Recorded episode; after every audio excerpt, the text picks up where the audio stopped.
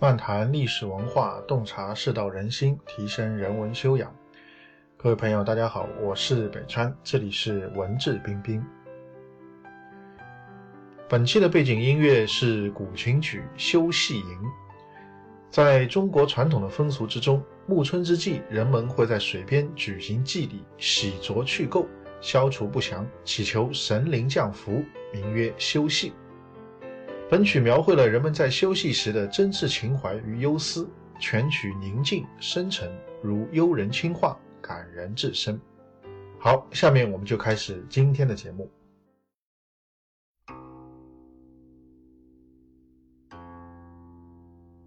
那么跟王猛相关的，我们后面啊，我还想花一点时间来谈谈苻坚。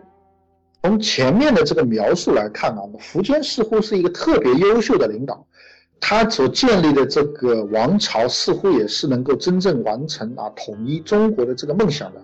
如果说当时前秦灭了东晋的话，那么在中国历史上啊，由少数民族而不是华夏族第一次全面的统治中国所有的这个版图，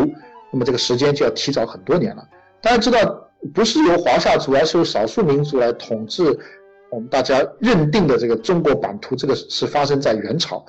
但是如果前秦当时能够灭晋成功的话，这个时间就要提前啊将近一千年的时间，啊，但是呢，苻坚没有做到这一点。那我们下面就来简单的探讨一下他为什么没有能够做到。在王猛临终和苻坚的谈话当中，他谈到了两点啊，我们不能去进攻东晋的原因。第一个，东晋是华夏正统。可以说是汉族人啊建立的政权，而前秦是少数民族建立的政权。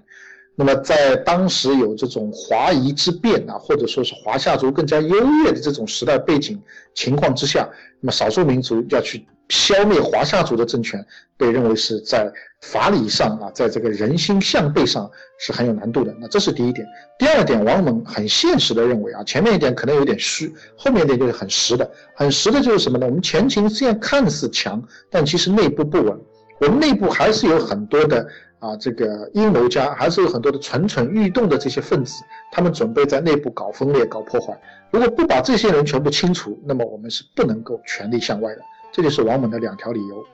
这个两条理由在我看来，其实都是戳中了苻坚内心的一个情节。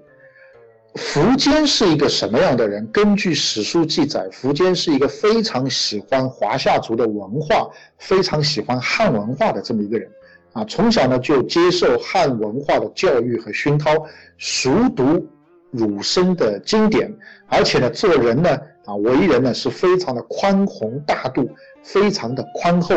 啊，强调的是什么呢？以德治国，以德服人啊，这个就是史书上给到我们苻坚的这样的一种印象。但是我个人的一个感觉啊，就我读啊史书上对苻坚的这个记载，我的一个感觉是什么呢？我隐隐的感觉到了，在苻坚内心深处其实是有一种自卑。啊，他是有一种自卑的。他作为一个少数民族的这个建立的国家政权的这个领导人，他面对明显要优越本民族文化的这个华夏族的文化，他在这个文化面前其实是有自卑的。正因为他有这样的自卑，所以他非常努力的学习先进的文化，他努力的表现出自己的宽宏大量，表现出啊，在华夏族的经典里面所记载的这些上古的。啊，这个贤君、明君这些圣王，他们所表现出来的这种优异品质，他努力的要去具备。但这个背后，我个人感觉到，他背后是一种隐隐的一种自卑啊，在作怪。为了要体现出他的度量，体现出他更符合一个这个圣贤之君的这样的一种气象，他对于被前秦所消灭的这些。少数民族这些国家啊，这些他们的上层的贵族，甚至前代的亡国之君，是非常的礼遇的啊，让他们能够啊依然的啊享有高官厚禄，能够得到非常优厚的物质生活的待遇，甚至给他们兵权啊，让他们能够掌管自己本民族原来的这个部队。福建认为这是他体现出宽宏大量，他的这个就是说心胸比较宽广的一面，但是很客观的上来讲。这对国家内部的安定团结，这是非常不利的。王猛很早就跟他指出过这一点，但是一向是比较尊重王猛、听从王猛的福建，在这个问题上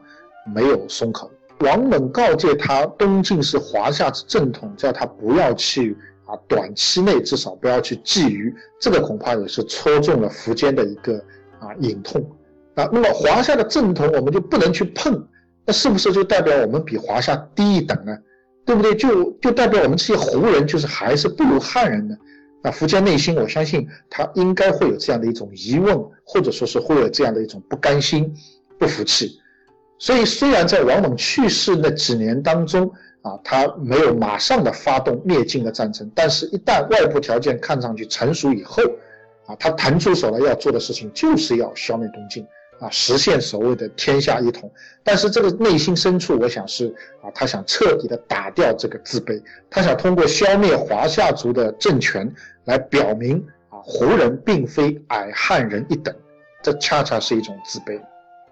王猛临终之前对苻坚提出的两个要求，或者说是不要去灭晋的两个理由，恰恰都是苻坚内心很深的。隐晦啊，我不知道王猛他当时是不是看出来了，或者说有体会，但至少我个人感觉是啊，苻坚基于这两点，所以才有了种种的表现，包括宽宏大度啊，包括灭晋啊啊等等这些，我觉得都是基于他内心当中的一种比较深层次的自卑，甚至这种自卑有可能他本人都没有发现啊，我觉得都是有可能性的啊，所以我个人在读这段历史的时候，我是比较。感慨的，我觉得苻坚内心是有这种自卑的。最后可以说，前秦亡，其实从深层次的角度来讲，是亡于啊苻坚的这种自卑的这种心理和心态。再回过头来讲苻坚的这个德治，啊，我们前面讲过，这个王猛是崇尚法治的，他很明显是一个法家的啊这个代表人物，可以或者说他的执政的思想和理念当中，他是非常注重法治的，啊，非常注重规矩的，非常注重执行的。但是呢，苻坚跟王猛是恰恰相反，他非常注重啊宽厚啊，注重这个仁德，注重这个仁慈，也就是说一般讲的这个德治。那么从某个角度来讲，我觉得他们这两位啊绝对是一个，的确是非常般配啊，是绝配。为什么说是绝配呢？作为最高领导人，你的宽厚啊，可以解决很多人的啊内心当中的不安啊、焦虑、惶恐啊，甚至受伤害。而作为工作第一线的执行人啊，你的确是要展现出你的这个严格执行规则的这个层面，否则具体工作是没法做了。所以他们是绝配。当这种绝配出现失衡的时候，也就是说王猛去世以后，苻坚面前不再有一个讲原则、重执行、重规矩、重法治的这么一个得力的助手的时候，那么他的这个德治。他的这种仁慈宽厚，就弊端就很明显的就显露出来了。所以我说他们两个是绝配啊，少掉一个啊，前秦朝可能都不是这样的。但是呢，王猛去世以后，这个绝配就掉了一环了，就是不平衡了。只有德没有法，或者说法就越来越弱，德就越来越强，导致了最后在淝水之战战败以后。啊，前秦内部迅速出现分裂，就是因为苻坚一向对这些投降来的啊其他少数民族的贵族啊，甚至前朝的皇帝啊、国王啊非常宽厚，任他们培植自己的势力。那么一旦前秦本身的统治啊，因为一次战败而出现动摇的时候，那么这些内部的不安定因素就开始蠢蠢欲动，成为了颠覆前秦的最直接的一种力量。但这种力量为什么会被允许在前秦国内存在？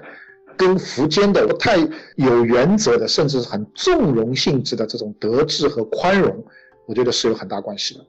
原来王猛在世的时候，这种德治和宽容能够有王猛的法治和铁腕加以制衡；而王猛去世以后，德治和宽容就没有铁腕来加以制衡了，就好像在一个家里面。我们讲这个父亲可能扮演严厉的角色，母亲扮演慈爱的角色，啊，这个一宽一紧啊，才能对孩子有个很好的教育作用。但是如果说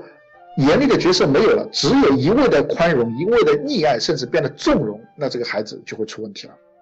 你在一个团队里面，到底是德治更重要，还是法治更重要？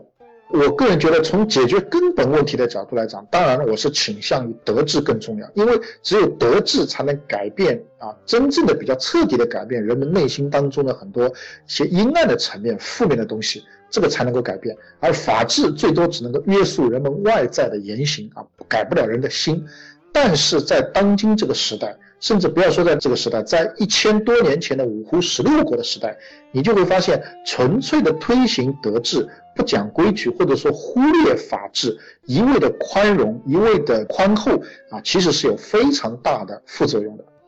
但因为你推行德治，其实很重要的一个前提条件是，